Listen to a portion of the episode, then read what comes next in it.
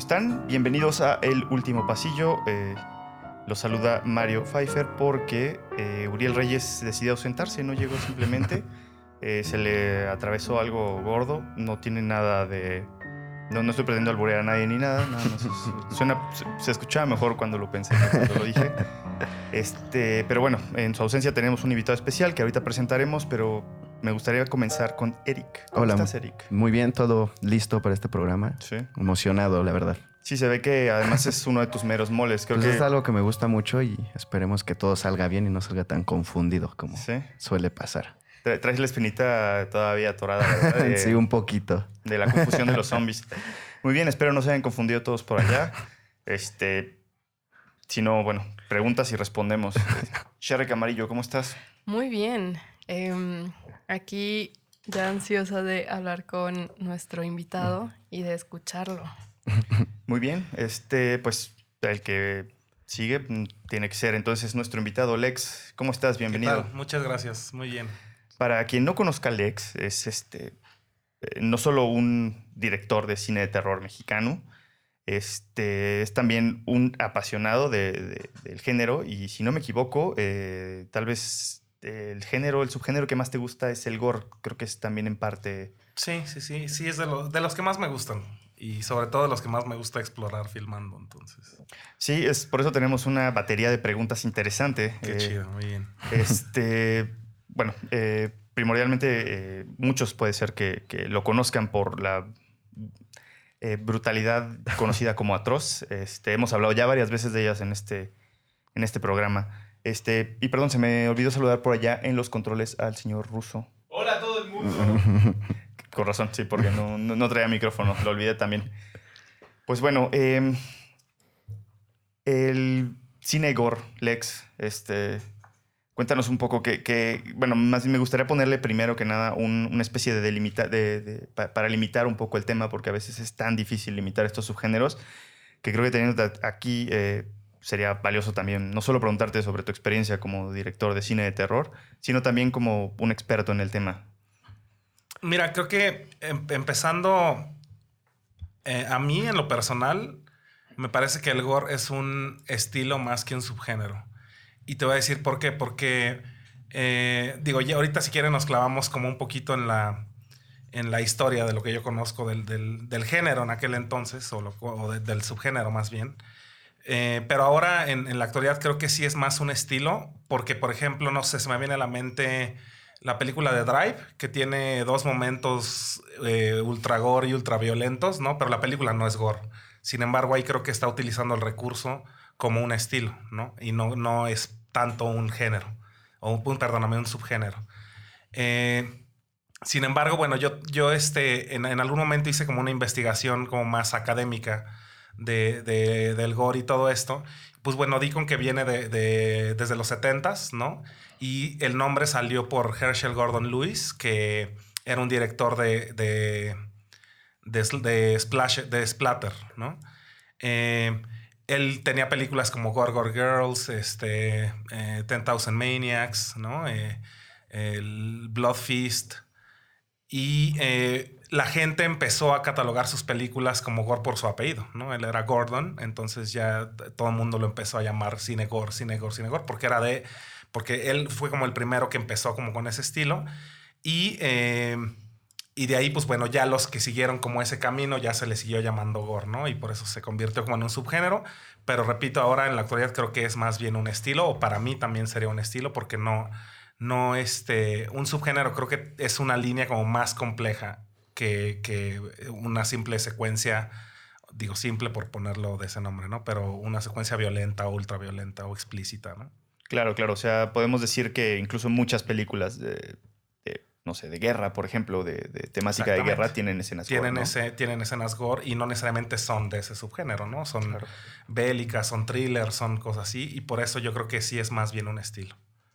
Bueno, eh, eh, tal vez eh, empezando también este, acotar el tema, eh, ya que hablamos un poco de, este, esto general, ¿qué, cu- ¿cuáles consideras que, son unas, eh, actitudes que debes tener para, para, ser director de cine gore. Me refiero a esto porque, bueno, del subgénero, no, no para plantear una escena, a lo mejor porque una escena, pues en cualquier guion, sino me refiero a, a, encontrar esa especie de malicia. Siendo una persona, te conozco, una persona buena, ¿dónde encuentras esta malicia? Yo creo que la clave es la transgresión, ¿no? Eh, y, pues tiene que ver mucho con la provocación, tiene que ver mucho con la transgresión, tiene que ver mucho con la irreverencia, ¿no? Con este, pues con no ser políticamente correcto, ¿no? Y, yo creo que va más por ahí. En realidad, a lo mejor no es tanto como de, como dices tú, no es una narrativa, pues se puede hacer de muchas formas, pero a la hora de hacer la gore tienes que, yo creo que sí traspasar ciertos límites a lo que estamos un poco acostumbrados, ¿no? Que ese es, ese, para mí ese es como la, el primer feeling que te da una escena gore o una película gore, ¿no? Es esa transgresión y esa, o sea, que te lo están poniendo en la cámara sin disfrazarlo de nada, ni ponerle moñito, ni nada, ¿no? O sea, te lo están poniendo tal cual como es. Sí, y, digo, en todo este, tu, tu filmografía ha, sido una línea que se ha respetado bastante, ¿no? Ha estado, ha sido, ha sido violenta. Sí, este. yo, yo, creo que en, en general, desde, desde los primeros cortometrajes que he hecho, he tratado de hacer dos cosas. Una, que tengan como una parte social, ¿no? Como una crítica social o algo así, y que y, y sí hay como muchas partes violentas, ¿no? A lo mejor no necesariamente gore, pero sí puede ser eh, pues violencia verbal, ¿no? O violencia de diferente tipo, pero como muy in your face, ¿no? Y no, no podemos, digamos, seguir hablando esto sin hacer una acotación específica a, Atroz, eh, porque creo que con muchísimas personas de las que he hablado, eh, definitivamente consideran eh, una película top 5, tal vez, de, más perturbadora.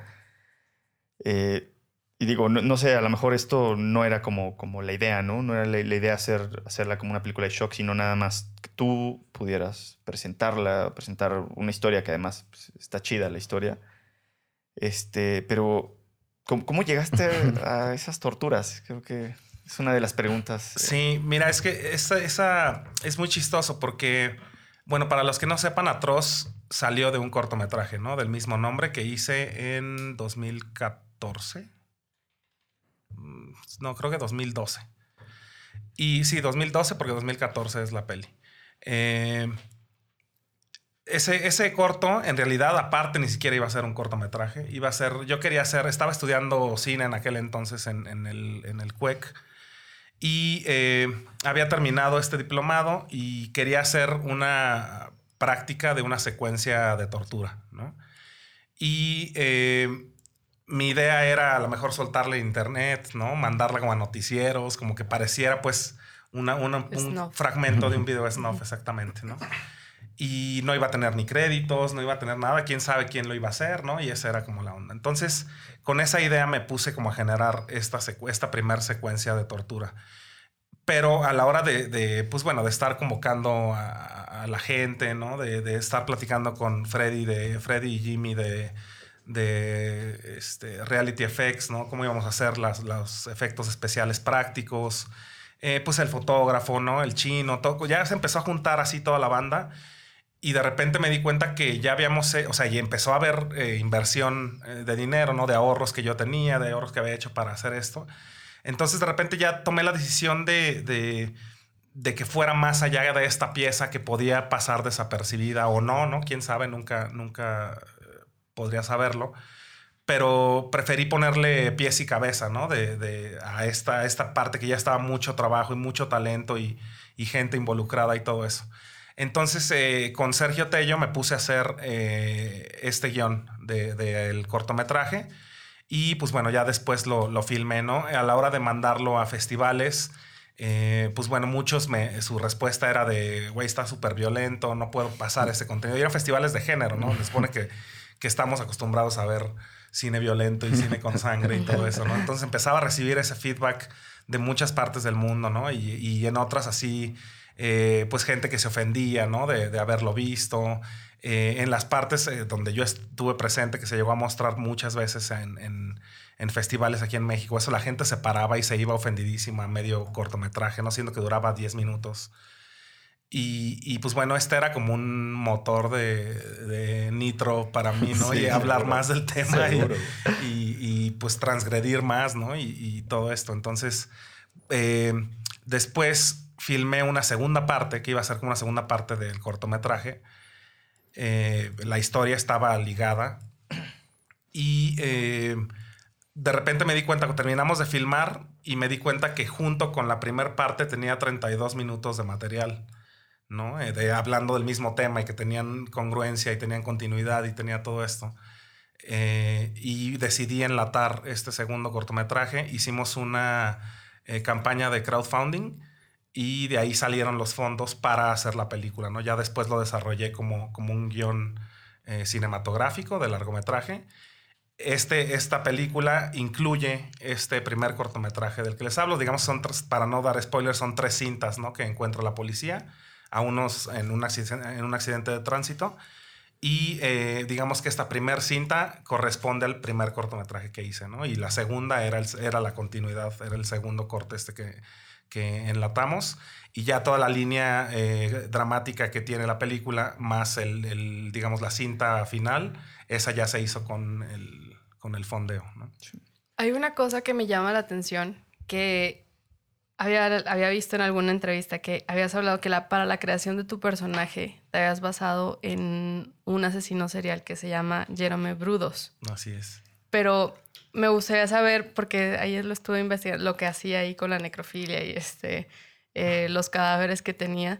Eh, pero, ¿qué te llamó la atención de este personaje, de este asesino serial y no de, de otros? Ted Bundy Ajá, o de, ¿no? Sí, o Sí. de esos que salen en Mindhunter.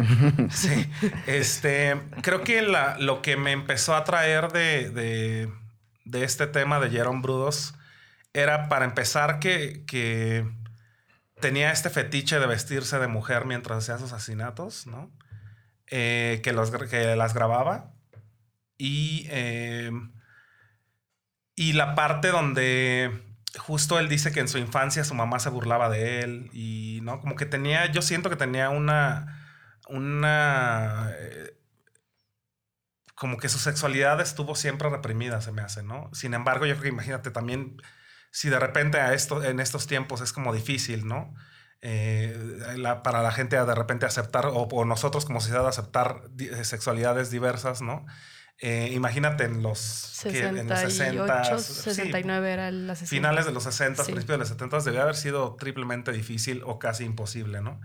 Entonces a mí se me hace que toda esta distorsión de su sexualidad y de, y de gustos y de placeres se vieron totalmente distorsionados, aunados a que la mamá era prostituta y se burlaba de él y, y él escuchaba cuando eh, la mamá llegaba con los clientes, ¿no? Y así como todas estas cosas perturbadoras fue lo, fueron lo que a mí me, me- me ayudaron como a hacer estos engranes para crear el personaje de Atroz, ¿no?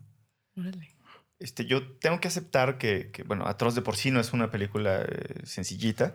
La verdad es que yo la- me, me tocó verla en... eh, no, no sé si fue, fue la premier, no sé en dónde la estrenaste en realidad, pero eh, me tocó verla en el Mórbido 2015, tal vez, o 2016. Sí, algo así. Y fue chistoso porque yo fui de chamba a ese, a esa, este, a ese festival y me, me agarró una, pues una brucelosis, aparentemente por unas coles mal, este, un- digo, unas espinacas. una- Mal no, eh, hervidas, un, cerdo, un cerdo en verdolagas, aparentemente. Ese es mi, mi principal sospechoso. Entonces, de por sí traía ya el estómago así un poquito, este, Malito. malito y eso no contribuyó, pero de- ya, ya tiene un rato y no he podido verla de nuevo. Eh, teníamos la ambición de, de tener una copia aquí para poderla regalar. Va a suceder pronto, se los prometo. Este, pero creo que está muchísimo más fresca las sensaciones entre ustedes. Que, que ustedes la, la acaban de ver prácticamente. Yo ¿no? la, pues, la, la conocí aquí, que me la recomendaste tú y me la recomendó Russo. Y la verdad sí quedé muy impactado. La verdad sí es este. Creo que es de las películas más fuertes que he visto, si no es que la, la más fuerte que he visto. Yo, yo empecé a ver Gore súper joven, como a los 12, 10 años más o menos.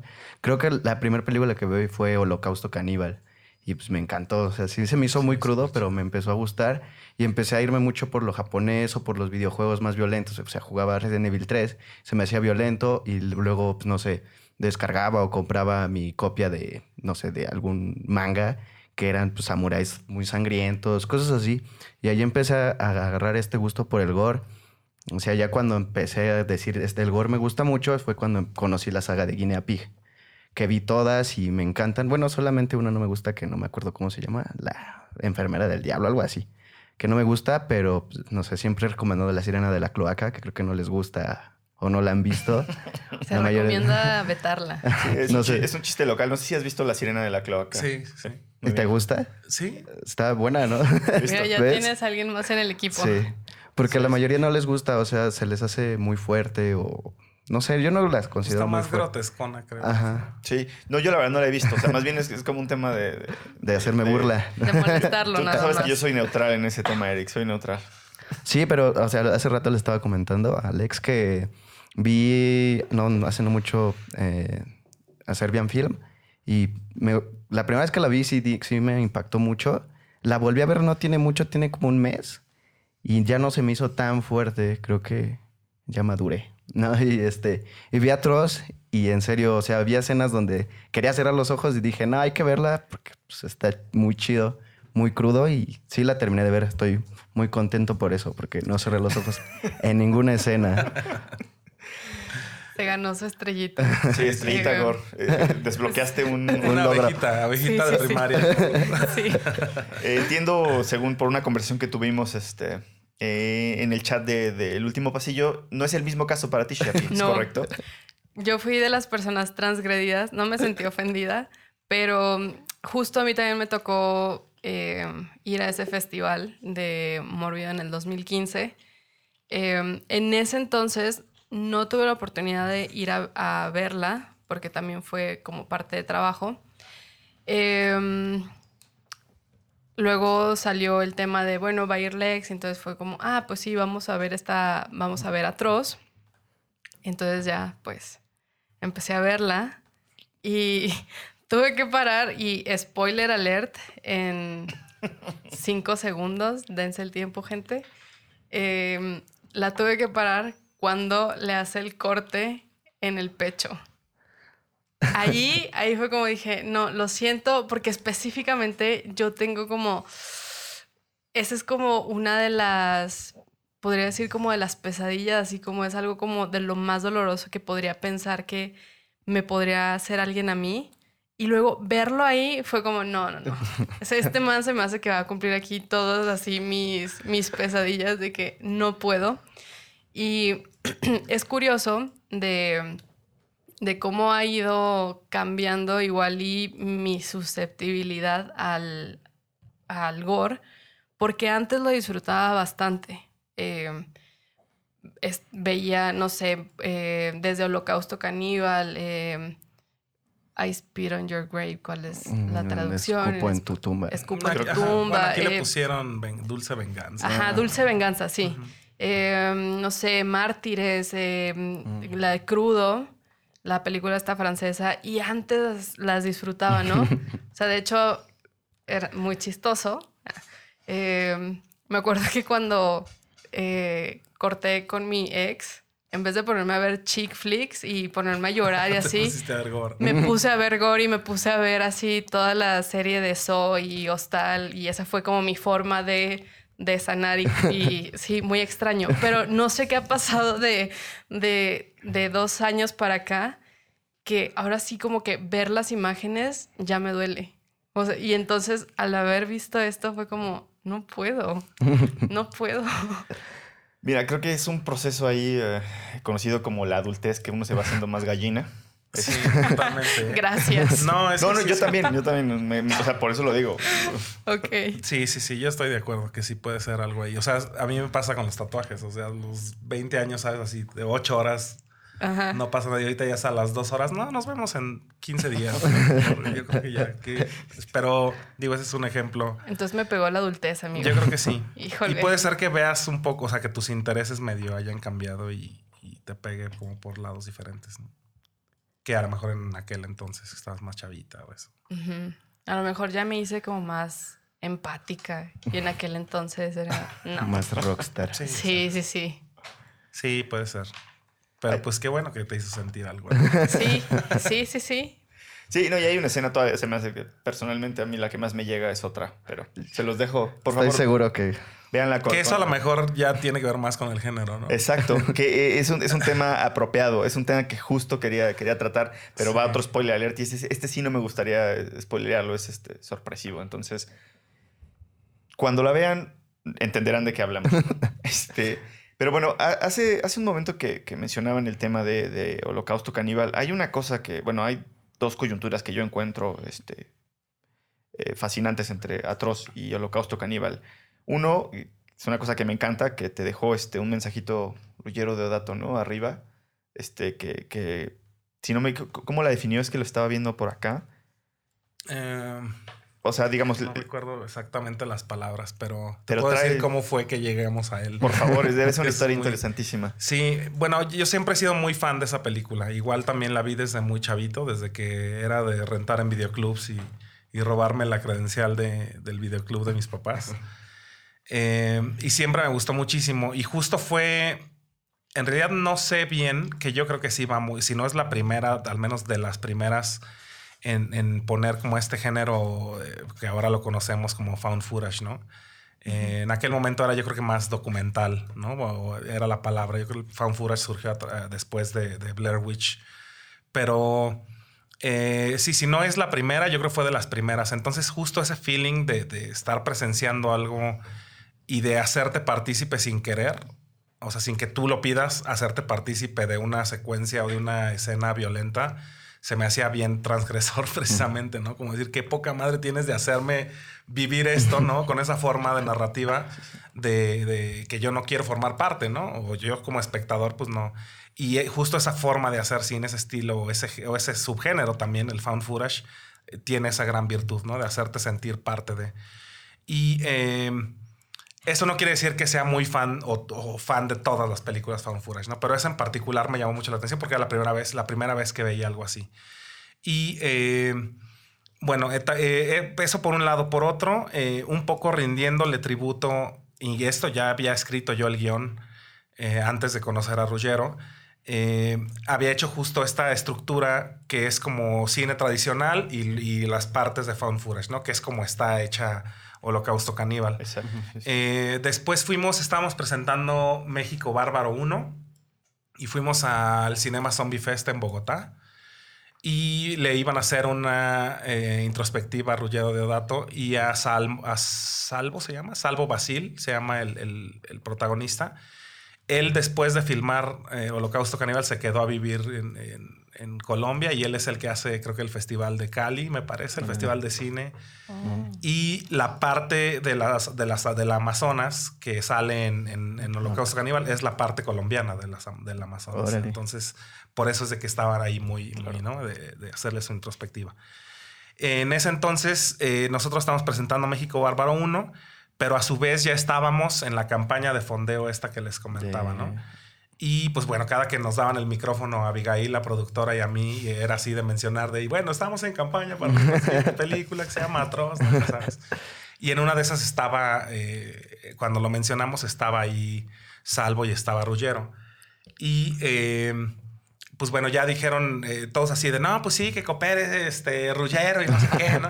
Y ya, tal cual, digo, o sea, la, la, la, la aportación monetaria que hizo en ese momento, la verdad es que, no, no es por nada, no significaba como gran cosa, ¿no? Sin embargo, yo le dije, oye, Rullero, este, después, ¿no? En ese momento, después en un desayuno donde estábamos los invitados del festival y todo eso, le dije, oye, pues muchas gracias por tu aportación, qué chido, que no sé qué. Este, a mí me gustaría que, que una vez que, que termináramos la película, la vieras para ver si nos dejabas eh, usar tu nombre para que presentaras la película, ¿no? Ya le conté yo esta parte de que les acabo de decir de, de Holocausto y todo eso. Y me dijo, sí, está bien. Y nos dio su correo. Pasaron, yo creo que fácil eh, unos ocho meses, nueve, yo creo, ¿no? De ese festival. Y pues bueno, ya teníamos una, una copia decente que, que enseñarle. Y pues bueno, ahí escribirle, ¿no? La aventura de a ver si se acuerda de nosotros y todo. Y bueno, pues nada, perdemos, ¿no? Y pues ya le escribimos, eh, contestó que sí se acordaba perfectamente, que qué chido que habíamos concluido el proyecto, que la iba a ver y que nos decía qué onda, ¿no? Eh, respecto a esto de, de- de que él presentara la película. Y eh, pues bueno, igual pasaron un par de semanas y nos, nos contestó el correo igual y nos dice, oye, la vi, está brutal, me encantó, úsenla para lo que quieran. Este, yo no tengo ningún problema en, en que usen mi nombre en pósters, en la película, en trailers, en lo que sea, ¿no? Me encantó la película y ya este, pues así fue, así fue como, como empezó, como hicimos este, este eh, acercamiento con Ruggiero Deodato. Qué Sí, chido. sí, y es que yo también mm, me iba a arriesgar y estuvo chido que me hayas ganado porque no estaba equivocado. Ti- Tiene una estructura muy similar, güey, Sí, ¿no? sí, sí. O sea, incluso no sé si fue, como dices, inspiración o fue Sí, no, era, para mí era rendirle, o sea, digo, en mi ópera prima sí quería rendirle tributo al menos, que digo, está ahí un poco el subtexto de, de no era tal cual hacer una película de caníbales ni nada, eh, pero esa parte sí dentro de mí era muy de yo le voy a rendir como, Claro. como este tributo a esa película que me marcó muchísimo, ¿no? Sí. Ahora, a- había este otro, otro tema ahí que, que- que quería sacar con respecto a, a los subgéneros, a ver qué, qué opinaban. Eh, que se me hacía como una, una división muy, muy clara, o tal vez me, me siento más tranquilo yo este, pensando en, en dos cosas que, que tienen escenas gore, pero este, presentan dos cosas totalmente diferentes. Una, eh, una película gore que tiene tramas, que en este caso entre Atroz, ¿no? Que, eh, bueno, entre Atroz, entre Holocausto Caníbal, este, ahorita vamos a mencionar varias. Y hay otras que a lo mejor nada más eh, la intención pura y dura es choquear, ¿no? Como tal vez este, toda la saga de, ¿cómo se llama? Saw. Saw, el juego del... Juego del miedo. Este, no sé, se, se decantan por alguna o, o, sea- o sea, me refiero a que, que el hecho de que ciertas películas más bien es parte de la combinación completa y por otro lado, este, tienen otras que, que más bien se dedican a, a nada más eso, ¿no? A hacer el, el shock, por así decirlo. Sí, yo creo que el, digo, el shock value es, a mí me gusta mucho, pero creo que también la violencia, digo, por, y no por moral ni por, eh, ni por ética, sino simplemente por cómo es la vida. Yo creo que una, una acción violenta tiene que, que tener un payback, ¿no? O sea, no puede ser como gratuita y, Sí, sí. ¿no? O sea, ya sabes, si, si eres culero en la vida, algo culero te va a pasar. No, no puede pasarte de otra forma, tarde o temprano, para acabar pronto, ¿no? sí, sí. Entonces, este, yo creo que esa parte, igual aplicada al cine, es muy importante. O sea, eh, para muchos atroces violencia gratuita y tal, pero no lo han acabado de ver. Sí, no, no es... Cuando me han dicho eso, eh, o no captaron mi mensaje, ¿no? O, o no la acabaron de ver, porque o fueron de los que, como les comento, que se paraban y se iban a, a media película, que también está bien, no pasa nada, ¿no? O sea, no es una película para todo el público, no es una película que deban ver como conocimiento general. Eh, sin embargo, eso me dice que no la, no la de ver, ¿no? Y, y yo creo que sí, o sea, sí hay una... Me gusta mucho explorar la violencia en el cine, me gusta mucho hacer las escenas eh, explícitas y todo, pero creo que sí es importante que haya un payback, ¿no? De, de- de- o sea, una reacción de, esa violencia, ¿no? Para que justo no sea... Porque también el shock value te caes una vez, ya la siguiente ya no, y hasta la misma película, ¿no? A lo mejor te lo ponen una vez, puta, sí, ¿no? Sientes así algo en las tripas, pero ya la segunda ya no tiene el mismo eh, impacto, ni la tercera, ni la cuarta, ni mucho menos la quinta y la sexta, ¿no? Sí. Sin embargo, si tienes como esta parte narrativa y como que eh, vas usando la línea dramática, ¿no? Todo eso lo va haciendo más interesante y, y es, o sea, y la gente sigue cayendo, digamos, en tu truco, ¿no? No es, no es como ya darles así por darles, ¿no? Sí, que seguro es algo que te ha, te ha de haber tocado en, en un montón de medios, ¿no? Que te... Sí, que sí, sí. e- Esa pregunta es muy recurrente. Incluso he visto que, no sé, una eh, entrevista hilarante que le hicieron a Tarantino en donde lo, le indagan de que en un mundo tan violento, ¿por qué decides? Y él se enoja y hace su Mm, berrinche sí. de, Sí, de director. es que pues, también, también creo que son muchas eh, perspectivas, ¿no? Porque también me han dicho que si estoy haciendo apología a la violencia y así. Ajá, exacto. Mm. Y pues bueno, a mí mi respuesta es, o sea, creo que, que tanto las artes visuales como cualquier otra arte, la música y eso no es que hagan apología en realidad, sino más bien la gente es como lo capta y como, ¿no? O sea, es como aquel cuando le culparon a Marilyn Manson por la matanza de Columbine, o sea, ya sabes, como que porque los chamacos eran fans de Manson, eso no quiere decir que hayan agarrado las pistolas o él se las haya dado para que fueran a hacer la, Sí. el school shooting, ¿no? O sea, es- yo creo que es muy parecido por ahí. Sí, de acuerdo. Es más este como una especie de, de salida fácil para muchos eh, Sí, moralinos. ta- ¿no? aunque también, aunque también entiendo este tema justo mucho con la, pues que hay ahora de, de las series de narcos, ¿no? Del engrandecimiento de, de- de esa ocupación o de eso, ¿no? Eh, que sí, también de repente, eh, y va a sonar un poco contradictorio, pero también creo que sí puede hacer un engrandecimiento a algo que no está chido en realidad y que todos sabemos que, como les decía, si, o sea, va a salir mal, ¿no? No puede salirte perfecto si te estás dedicando como a todo eso a costa de, de muchas vidas y a costa de, de mucha violencia, no puede salirte bien. ¿no? O sea, a lo mejor la libras 10, 15, 20 años, pero algo te va a pasar. ¿no? De acuerdo. ¿no? Y bueno, pues para bajarle un poquito la intensidad. no, sí. Tienen, es que hay, hay, un tema ahí con So que, que yo siempre, también, siempre me estoy debatiendo entre bueno, perdón, juego macabro. Es que tenemos esta regla en donde... No... De decirlas en, en sí, español. porque Uriel, español. que nos está escuchando ahora, nos mete un cagón. Qué bueno, regáñalos. Cada vez que... No, está, está bien cuando, cuando tiene que ver los títulos, ¿no? Hay veces que sí te ponen cada mamada. Que sí. Sí, entonces, eh, bueno, sobre Juego Macabro, ¿tienen alguna que, que, les haya gustado? Digo, la primera creo que... Ah, creo que es la, bueno, la mejor, la sí. que empezó toda una sí. saga. Solamente que no era tan violenta como las que le siguieron. Las siguientes ya eran, eran mucha violenta, que, que, sí me siguen gustando, pero eran mucha violencia a lo, a lo idiota, ¿no? Por decirlo de una forma. Me gusta esa y la que fue, creo que la última por un tiempo, antes de la 3D. Eh, ¿Cuál? Que, ay, bueno, empiezan... Pues haber sido como la... ¿qué? Como la 6, la 7. La 6 o 7. Es que, bueno, sí vi, vi, todas. Luego me aventaba maratones de show y también como sin nada, sin bueno. miedo. Sí, a mí, a mí, me gustaron, ¿eh? La primera me gustó mucho también. O sea, se me hace, sí, ese gran reveal que nunca te esperaste. Eso me sí. gustó sí. mucho. Y, y pues, bueno, para mí ese es como el cine gore comercial. Exacto. ¿no? O sea está bien para banda que le entra apenas. Está bien de échate so, échate hostal. Y de ahí ya te clavas si te quieres clavar, ¿no? En todo el universo. Entrale atroz a ver pues, si es cierto. Es, que podríamos decir que son justamente estas películas las que retoman el género en los 2000, ¿no? Uh -huh. Sí. Porque, pues yo creo que después de los 70 como que se calmó un ratote. Llegó sí. el, el, los zombies, llegaron los slashers y con So vuelve a salir el gore. Sí, sí, yo creo que sí es como un, un, un comeback, lo cual también, uh -huh. o sea, esto que dije que era las, la, como la parte comercial, no quiere decir que esté mal, ¿eh? O sea, al contrario, yo creo que está poca madre que un género tan poco explotado llegue a esas masas como llegó eh, Soy y Hostal, ¿no? Sí. O sea, a mí se me hace algo súper chido. Que, y como hicieron el remake de I Speed on Your Grave y, uh -huh.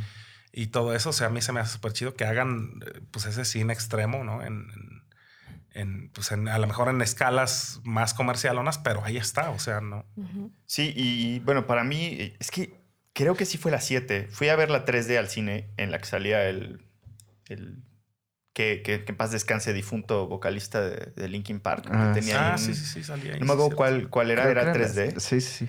Este, y la sala estaba llena, ¿no? O sea, para, para tener, digamos, y estaba hablando de una sala en Querétaro, una este, abierta, abiertamente conservadora. Este, y, y, y, me llama mucho la atención esto que mencionan de, de cómo más bien eh, So funciona para como poner el, el este, este, subgénero en un, en un foco. Pero también está súper chido que digan, que, o más bien que, que digas, Lex, que es una especie de entradita. O sea, es como. Sí, sí, yo sí lo creo. O sea, y en parte son fáciles de conseguir, ¿no? O sea, uh -huh.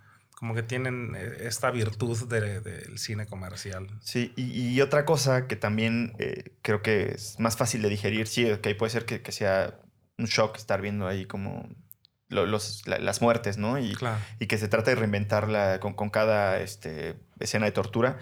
Sin embargo, a veces lo que más pega, o ya que agarras el, el, el digamos, el, el, trayecto y, el ver, y, y, lo verdaderamente perverso de la película, a lo mejor no es tanto la, la tortura en sí como, como sería el, el texto que, que, lleva la tortura. Me refiero a, a, lo más pensado en un guion, ¿no?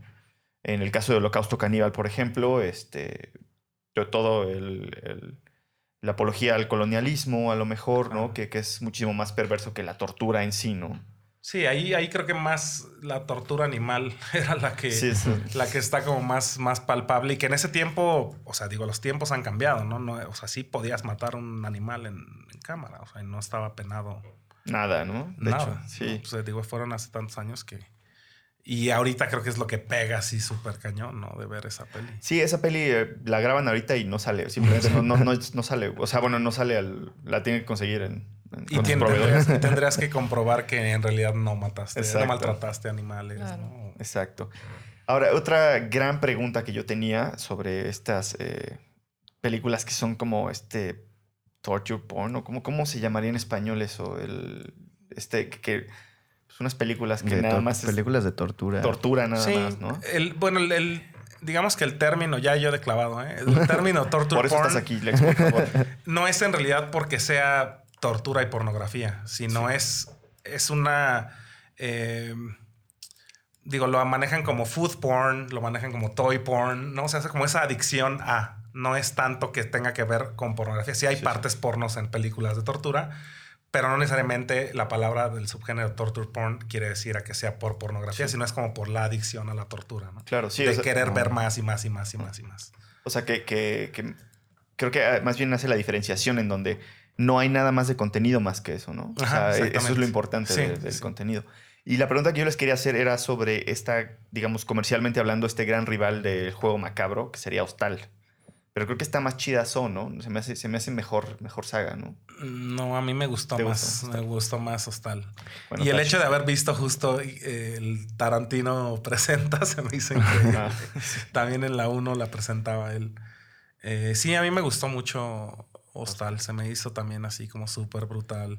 Y aparte creo que la vi en un momento de mi vida súper chido y súper ad hoc porque yo estaba estudiando en Montreal.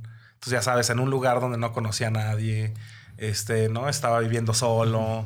En otro idioma, eh, todo sí. esto. Entonces, estos chicos yéndose a, a- a la Europa del Este, como que sí, me, me- me- medio me identifiqué ahí. Oye, ¿te gustó la, mm, la adaptación que hizo Eli Roth con Holocausto Caníbal? La de... Sí, la de Green, Inferno. Sí, eh, se me hizo también tal cual como un tributo, ¿no? A la, a la peli, y ya lo había dicho, ¿no? Eh, sí, se me hizo bastante divertida y tiene también ahí sus, sus, Sus ondas, momentos. sus momentos, sí. Este, sí, bueno, más bien justo, creo que no sé si con Hostal arranca la- formalmente, o más bien no arranca pues, pero como que despega, ¿no? La carrera de Eli Roth. No sé si, yo, si sí. vaya por ahí. Sí, ah, creo que le pegó más que la de Cabin Fever, ¿no? Que fue la Sí. primera que hizo. Ah, claro, Sí. Cabin Fever hizo antes, es Ajá. cierto. Sí, tienes razón. Este, y bueno, hay otra que, que a mí me encanta, que me han criticado mis amigos este, más expertos, porque dicen que eh, no, o sea, bueno, más bien es como una crítica en general a la filosofía francesa esta de, de hacerlo todo como muy eh, pasional. Pero no sé, también en algún momento creo que estuvo en mi top 3 de películas favoritas de, de terror, que es Mártires. No Ah, sé sí. si, si, Sí. Sí. si les prende esta peli. Es así y es un poco con la diferenciación que estabas haciendo hace rato de, de, bueno, hay algunas películas que igual no pueden centrarse tanto en la historia, sino más bien como en la tortura y darte eh, todas estas escenas de sangre y todo gore. Pero a mí en lo particular sí me gusta Mártires porque sí tenía esta historia y porque era la época en la que disfrutaba esas películas también. Y, y sí, la verdad es que es esta parte de, de la búsqueda de la iluminación, y hasta ahí le voy a dejar por si hay alguien que no la ha visto por ahí. La verdad es que se me hace bien chida porque también hace un, un giro ahí que no te esperas no te de... esperas. Sí. Y bueno, y quien no la ha visto, que vea la francesa. No vayan a ver Esa, el remake sí, gringo. sí, ¿A no, poco no, hay no, remake? no. Yo no sabía que había No, la remake. Hay francesa. un remake gringo que no tiene mucho, va a tener unos 3, 4 ¿Está años. chafón? no mucho. O sea, sí. Pues sí. o sea, sabiendo que existe la francesa. Sí, digo, sí. si es la primera que ves, dices, órale, wow. También hay este remake de Inside, ¿A poco? gringo. Es- Que es también de mis pelis favoritas. Si tuvieras que elegir tres películas gore así para recomendársela a alguien que quiera entrarle al gore, ¿cuáles les recomendarías? Así como lo más gore que tú hayas visto. Bueno, pero Mm. digamos que ya vieron So y dijeron, este es mi camino. Ajá. Este es mi camino, esto es lo que quiero ver. Querido estimado pastor Lex Ortega, ¿hacia dónde debo dirigirme? Eh, es que hay muchas. Pero, y aparte, mis películas favoritas, así ever, ni siquiera son tan gore. Esa puede ser otra pregunta, pero bueno. Enfocándonos en la que hicieron, eh, yo creo que Holocausto Caníbal sería una definitivamente. Eh, Otra Inside, esta Sí, francesa. sí, bueno. Esa es también de mi top, pero la francesa, ¿eh? no la gringa. La francesa es así, es así. un- una brutalidad. Es- sí, es- está bien pesada, güey. Está bien pesada. Yo creo que hay, hay otra también que se llama The Girl Next Door, que está súper brutal también, súper chida. Ok. Hay que ir a buscarla. Esa no sé, yo creo que nunca le pusieron nombre en español, entonces así que perdón, es The Girl Next Door. Bueno, Sí, el- la de. Creo que en español quedó como al interior. La Al in- no, le pusieron... ah, es que en francés es al Al- interior. a- ¿no? ajá. Pero Al este, interior. Eh, no, en español le pusieron. ah, puta, a ver si ahorita me acuerdo. No, no lo tengo ahora registrado. Pero Creo que eh, no sé si, si te quieres aventar la, la sinopsis tú o. o- porque No, porque me, me- me gusta este. eh, que, creo que explotar este tema de que. que es algo también muy propio de, de género, es algo que yo nunca podré sentir porque no me puedo embarazar. Pero es básicamente un, un psicópata que está acechando a una. Una. Una psicópata. que, que está este, acechando a, un, a, a una, eh, mujer una embarazada. mujer embarazada. Exactamente. Y, y no sé, no, no sé si tengan esta, esta. Para mí siempre es como una cosa mm, eh, de una representación de un cuerpo muy frágil, una, una persona embarazada. Entonces juegan perfecto con este. Con, con este tema y pues ahí hay unas tijeras y bueno, Exacto. Sí, va sí, por sí. ahí. Va por ahí. No, súper chida, la verdad, y bien brutal. ¿Viste la de los hombres detrás del sol? No, ¿No? no, todavía no. Mm, mm, Mira, Necromantic. Necromantic, sí, sí, sí. Sí, te- perdón, es eh, instinto siniestro. Instinto siniestro, exactamente. Es la de Inside. ¿no? Inside, sí. O al un chingo de ace- un montón de acentos y, y apóstrofes y cosas. O al, inter- al interior. Al interior. Al interior. Sí. Oye, de todo lo que nos estabas contando, eh, me, me, gus- me, me gustó esto que nos decías, que igual el gore ya no es como un género, sino como un estilo. Porque a mí en lo particular, también eh, eso de estar encasillando una película de, es que si es terror, tiene que seguir como ciertas cosas específicas, reglas, ciertas, ¿no? ciertas reglas. Y si a mí no me hace sentir eso y si no hay un jump scare, entonces no es terror. Y si el gore no, no se ve en toda la película, entonces ya no es gore. Entonces me, me llamó la atención que, que dijeras que, que es un estilo y que mencionaras Drive, que es una de mis películas favoritas y que sí también tiene ese tipo de, de, de escenas, porque también ahí entonces se puede meter la escena de irreversible. Claro.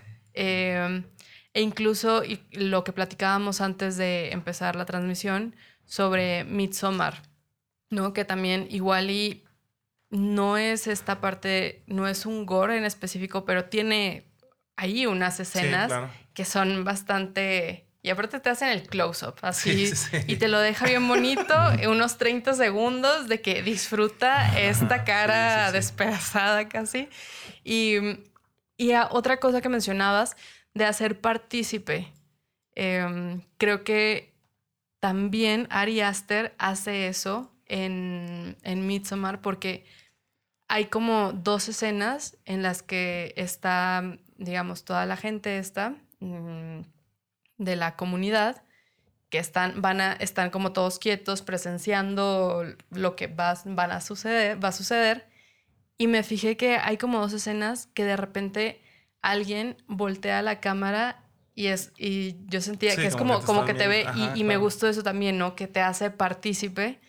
Y yo creo que me quedo con eso, o sea, de, de que, ok, creo que Gore puede ser más un estilo que un género y me, Sí, me gusta, está chido. Es que creo que ya también, eh, digamos que para hacer un, un subgénero, justo tiene que cumplir estas, estas reglas, ¿no? O sea, por decir el, el slasher, ¿no? Que es como muy claro, ¿no? Que sea con arma Claro. blanca, eh, no sé, ¿no? Que sea como unos jóvenes donde la, la institución no tiene mucho peso, ¿no? Ya sabes, como todas esas clavadencias.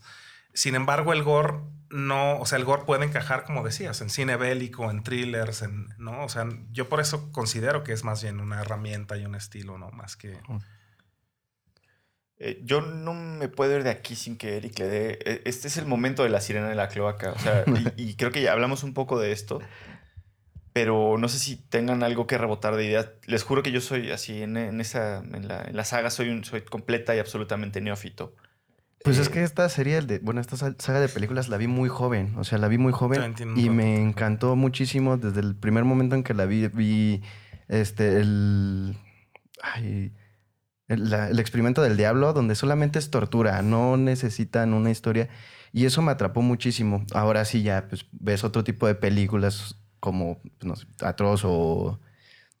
Ay, estas películas que estaban diciendo que, bueno, Holocausto Caníbal, que ya tienen un poquito más de historia y estas de Guinea Pig, ninguna tiene una historia tan marcada. Bueno, sí, ya después de la tercera, pero pues, las primeras dos eran pura tortura, a lo idiota. Y me encantaba. Ya después me empezó a gustar más que tuvieran historia y llegar hasta este punto donde ya todas las películas gore que veo, bueno, como en este estilo, pues ya todas tienen historias y me atrapan desde el primer momento en el que ves una pierna volando o el primer saque de ojos, cualquier cosa así.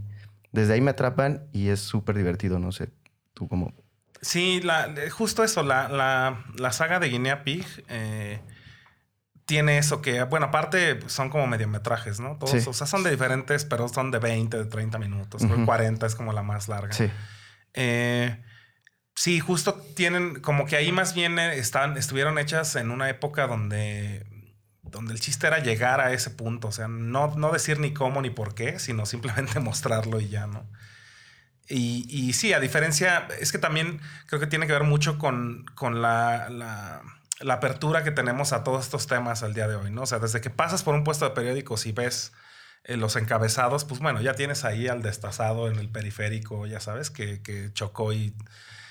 eh, o sea, ya, ya es muy difícil también eh, para, para la audiencia asustarlo, güey, ¿no? O sea, porque ya lo hemos visto demasiado, güey, ¿no? Ya no es lo mismo... Y en la vida real, ¿no? En la vida real, exactamente, ¿no? Y, y tenemos la violencia tan cercana que, que, o sea, todos tenemos algún conocido al menos, ¿no? Que, que desafortunadamente haya pasado por un secuestro, que lo hayan asaltado, o un levantón, o, o sea, ya sabes, está, está tan cercano y tan aquí que, que, que de repente ya pasarlo a la ficción, pues ya es de, güey, no mames, ¿no? O sea, no, no, me, no, me, no me afecta tanto. Sin embargo, yo creo que estas herramientas de usar y son herramientas de, clásicas, ¿no? De, de, de la dramaturgia y de, y de, todo esto que tiene la cinematografía, eh, que esas no fallan, ¿no? O sea, no fallan si presentas a un padre de familia, porque por algo te identificas o con tu papá, o tú si eres papá, o ya sabes, o sea, algo te, te pega en esas, esas eh, como raíces básicas del cine,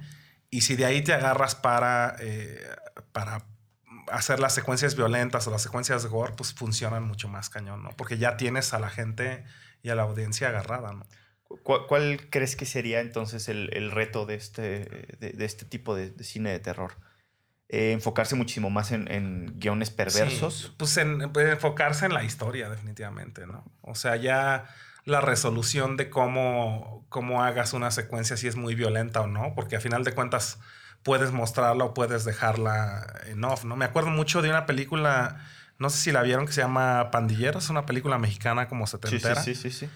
Eh, a mí me choqueó mucho verlo y no porque no está, no está este, ahí en, en, pantalla, pero se ve que entran unos pandilleros a una... Bueno, primero ves la, la, escena donde hay unas niñitas bailando ballet, ¿no? Yo creo que la más grande tiene como 11 años. Es como una academia de baile y la maestra les está enseñando y no sé qué.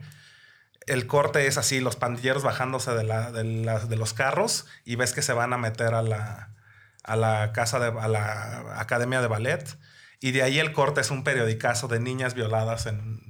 O sea, nunca okay. lo viste, ¿no? Pero se me hizo así de, puta, qué poca madre de este güey poniendo que estos güey fueran a violar así. Eran 15 niñas, ¿no? En la, en la, en la academia de ballet, ¿no? Y se me hizo súper violento y no lo vi, ¿no? O sea, no me tuvo que mostrar eh, Toda esa, la secuencia, esa secuencia claro, como para entender lo que había pasado, ¿no? Sí, y sí, o, sí. Que me, o que me impactara. Entonces, eh, yo creo que justo es lo interesante es si, si, decides no mostrarlo, saber en qué momento lo estás haciendo y cómo lo vas a hacer. ¿no? Uh -huh. O igual si lo, si lo deseas mostrar, pues saber cómo lo vas a mostrar. Sí, también hay una película, creo que es francesa, que se llama Vida y Muerte de una banda porno. No sé si la. Ajá. Es, que no, también... es, es, es, es, Serbia también. Igual sí, que. ah, está medio rara, pero sí también usa este tipo como de incomodidad. De, sí. Y también, bueno, cuando la vi por primera vez te incomoda la historia. No es tanto que te muestre, no sé, un decapitado o cosas así, pero te vas en- metiendo tanto en la historia que en el punto donde pasa algo gore ya te sientes súper incómodo Claro. desde muchísimo antes de que pase lo que tenga que pasar. Sí, a mí me pasó también, y es lo que, y también está catalogada como, como de cine extremo, la de Pink Flamingos, ¿no? Mm. En realidad, o sea, tampoco está tan gore, tan explícita, pero está así súper nasty, ¿no? Está bien asquerosa y- está- y, te pega porque te pega, ¿no? También, y no, en realidad no es una película de decapitados ni de, ¿no? O sea, no, no va de eso ni, ni pasa eso en la película, pero sin embargo sí es muy impactante, o Saló, ¿no? Simplemente Saló Sí. también es como súper shocking y, y, y, pues no, no, no va de eso, ¿no? Claro. Y a mí, por ejemplo, hay dos películas que creo que también se, se nos estaba pasando y porque tengo la ligera impresión de que se nos acaba el tiempo, pero creo que sería injusto que nos fuéramos de aquí sin hablar específicamente de dos obras de Takeshi Miike, que sería... Este... Que Visitor Q y, y Ichi the Killer. Yo me iría por Ichi y Audition. Ah, Y yo también metería un poco vestigios. Ah, claro. Imprint. Vestigios, sí, Sí. sí. Bueno, entonces eh, digo, eh, Es que ahí sí- pues es que no tan en general, porque también tiene ahí cositas bien raras en su cinematografía. Tiene unas como más inspiracionales, ¿no? Sí, Así, claro. este, de una, una gente, un yakuza que se retira en, en- en Okinawa y la chinga. que es mucho más aburrida, pero es cine. También pues, se ve que es un cineasta hecho y derecho ese cabrón, Sí, ¿no? claro. O sea, el oficio lo tiene como ultra controlado, ¿no? Y está chido que hace como de un chingo de géneros, no nada Sí. más terror. Sí, a mí eh, Ichi the Killer eh, me parece de las películas que más me gustan por dos, dos motivos. Digo, propiamente, a lo mejor muchas personas van a decir que no es este eh, eh, eh, terror, ¿no? Pero definitivamente escenas gore tiene y tiene muchas Sí. escenas gore. Y además a mí me encanta porque el género mafia, bueno, en este caso específicamente Yakuza, también soy súper fan de eso, ¿no? Esa Entonces- escena de la tortura creo que te incomodaba bastante. Sí, ¿no? sí, además en sí el personaje, el eh, Kakihara, eh, es un, un personaje muy... eh, eh, que, que- que revela este tipo de, de- de personas que aman el, el gore y que a lo mejor tiene, tiene al- algo como un una especie de punto de partida cuando estás generando una película eh, de este tipo, ¿no? Sí. A mí me, a mí me gustó mucho de, de Ichi the Killer, como esta mezcla también que tiene como medio de sci-fi. No creo que es como una, un retomar el, el splatter tal cual como lo hacían los japos hace un chingo de tiempo. En los 70s, ¿no? Y así. ¿Esta qué año será? ¿Es como 80 y algo será? Ichi, Ajá. tengo 2001 aquí. Ah, es 2000. Es cierto, es 2000 era.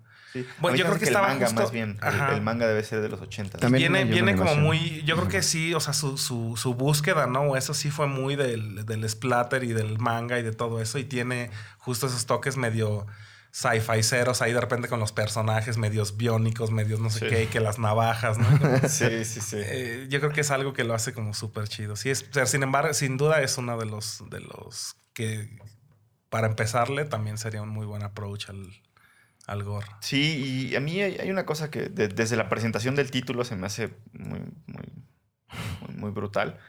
Este, y yo de, de Audition hay una cosa que nunca voy a olvidar porque es, es una cosa que siempre me pega y creo que también retoma en, en Vestigios el tema de las, la- las cositas finas que perforan tu cuerpo. ¿no? Eh, en este caso, una cuerda es, es- es de violín o de piano, no me acuerdo. Y en Vestigios es esa tortura dentro de unas Sí. agujas dentro de las uñitas, ¿no? Creo que... Sí. ah.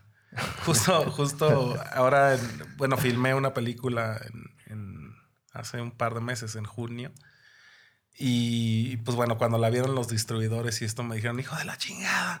Me dice, bien que sabes, pones los cortes así súper chiquitos, son los que más duelen, más que cortar el brazo, la cabeza, usas esas partes.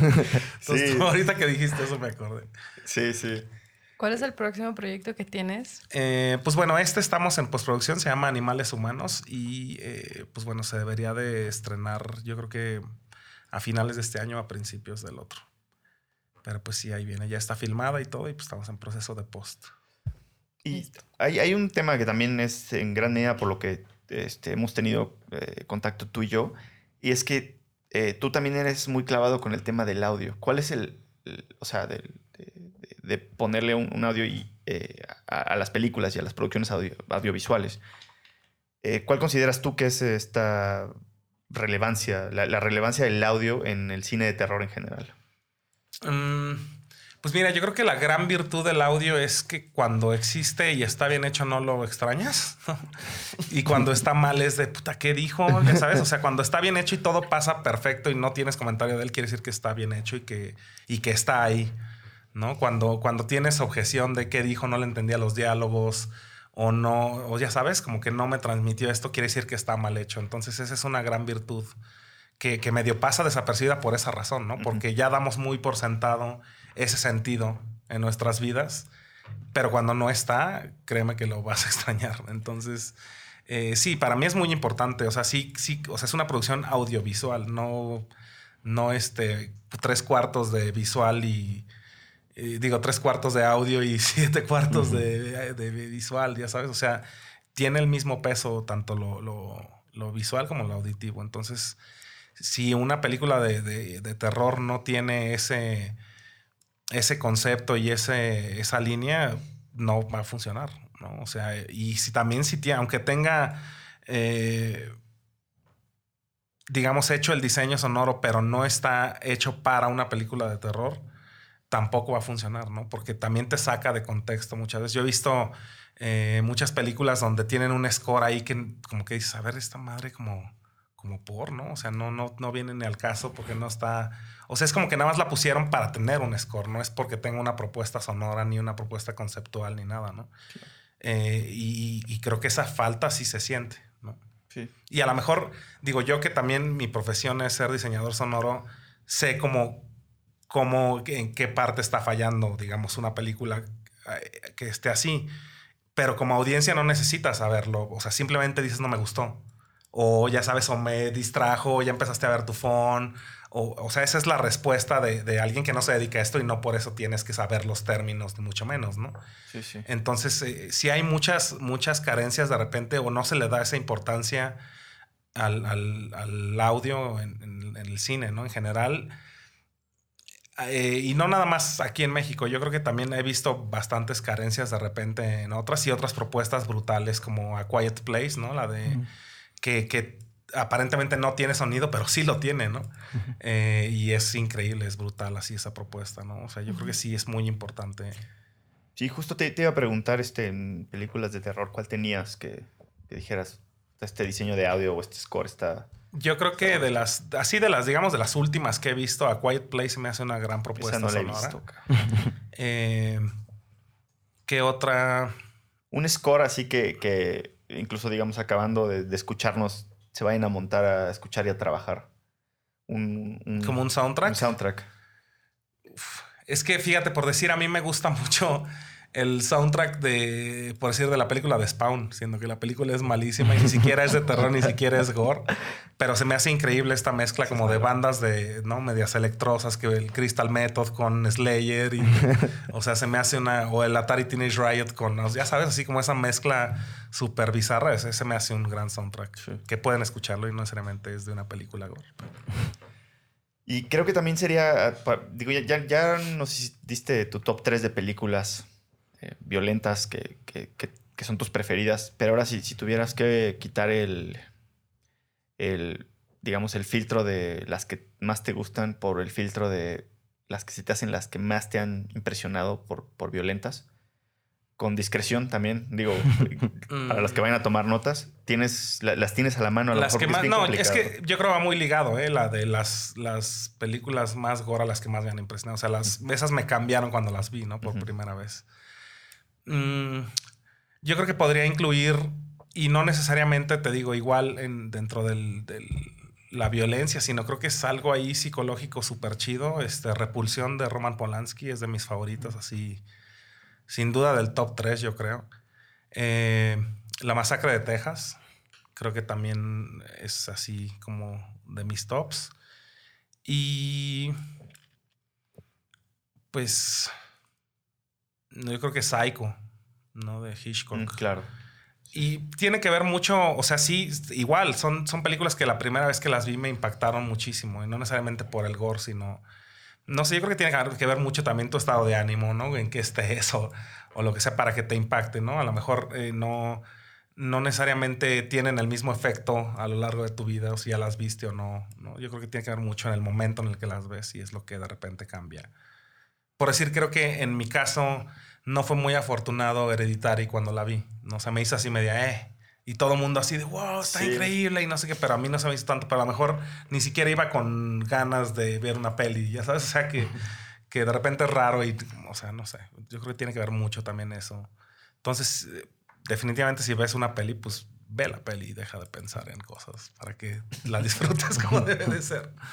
Sí, de hecho, eh, bueno, tampoco creo que se nos está acabando el tiempo, pero hay otra cosa que, que- que es parte de, de- de- de tu faceta como de hasta de inspiración, ¿no? Que es el tema de esta obsesión por los videojuegos. Y muy pocas veces le damos este espacio, la neta, a videojuegos de terror.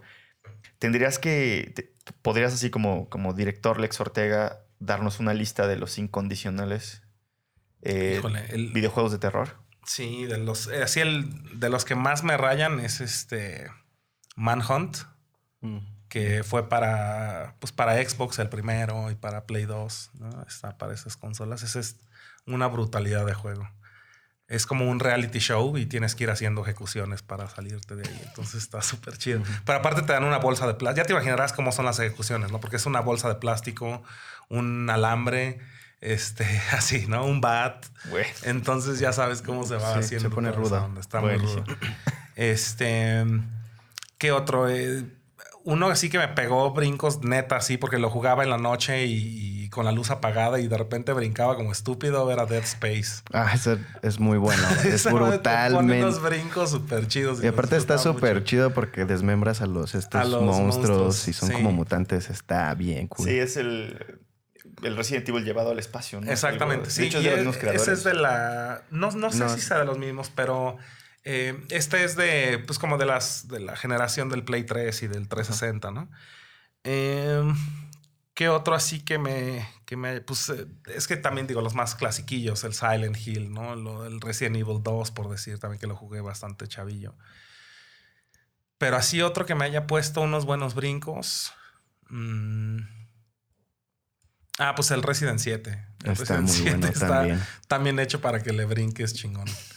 También no sé si jugaste Outlast. El Outlast también. También sí, ese tiene no. unos- Sí, sí, sí. Más Sí, porque tiene- eres como un chico indefenso y Sí, no tienes ningún arma ni nada en la Solo vida más que una corre- cámara de y video. corres güey. y ya. Entonces, Muy bien. es muy bueno. sí, es súper chido porque también te hace. Digo que aparte ya hay juegos con historias así increíbles. Eh, justo pues la parte interactiva, ¿no? De, de que tú tienes que, que controlar al personaje y eso, eso también lo hace súper chido porque es tal cual como una película, pero tú estás teniendo que ver con el- las decisiones del, del personaje, ¿no? Eso está bien chido. Sí, yo desafortunadamente le perdí el, la pista. Ni siquiera voy a decir qué tipo de videojuegos juego porque no voy a salir bien librado de esta. eh, bueno, en vivo no lo digo. Entonces, este. Pero bueno, pues creo que se nos, se nos fue el tiempo. eh, me, me encantó tenerte Muchas gracias. acá. estuvo Estábamos chido. nerviosos porque yo sé que, que, que además este, pareciera que eres to- todo, todo el personaje. O sea, te lo dicen muy seguido, lo sé. Por eso me estoy tomando este, esta libertad de decirte que también es como intimidante así la postura y todo. Pero no teman si lo encuentran en la calle. Pueden. Se pueden. Se pueden acercar, sí. Listo. De repente las señoras no se acercan y se cruzan la calle, pero bueno. Si te ha pasado eso, Sí, sí, totalmente. Increíble. Pero bueno, no sé si tengan algo que decir, Eric. Un gustazo. Estuvo Igualmente, muy bien. Ya noté muchas, muchas películas por ver este Sí. fin de semana. Pues muchas gracias por haber venido con nosotros. Y No, ustedes. aprovecho para olvidé el nombre del usuario, perdón, pero a la persona que me dibujó. Muchas gracias. Lo aprecio. Sí, en verdad, este, ya está, está completa la ilustración y- y, nos gustó tanto que ni siquiera tuvimos que rediseñar nada. Es, es genial lo, lo que nos hicieron, se los agradecemos muchísimo. Ahora me Eh, enseñan, a ver. Sí, sí, sí, te, te vas. Sí. Este, y bueno, pues muchísimas gracias a todos. Lex, algo, despedirte de, de los camaradas. No, pues un gusto estar acá. Muchas gracias por la invitación y, y vean mucho cine, aunque no sea gore. Está bien chido la experiencia cine y, y comprar un poco esta... O sea, si te están presentando eh, un, un ADN de dinosaurios y que van a hacer un parque con dinosaurios, está bien chido creértela. Está poca madre. Ya sabes, o sea, como que siempre estar esa apertura y no de, ay, puta, es que eso no existe. Pues no, claro que no existe, pero está bien padre creértela por hora y media, dos horas es una experiencia súper chida. Sí. Sí, el cine ha hecho grandes cosas, cosas feas también, pero la mayoría, a mí no me gusta juzgar en general. No, El cine. Hay muchas cosas Entonces- que valen la pena. Sí, de acuerdo. Sí, sí. Incluso ni siquiera es como que necesitas buscarle mucho, ¿no? Este, pues bueno, ha sido todo. Ruso, eh, usted no tiene micrófono, pero bueno, me, me despido también este, de Ruso y por supuesto de todos, este, todos los patrons que, que siempre hacen que, que esto jale, que funcione. Este, pues nada, una edición más de, de- del último pasillo y nos veremos muy pronto. Gracias Lex, Entonces, Sherry. Eric y Uriel, donde quiera que estés, Ruso.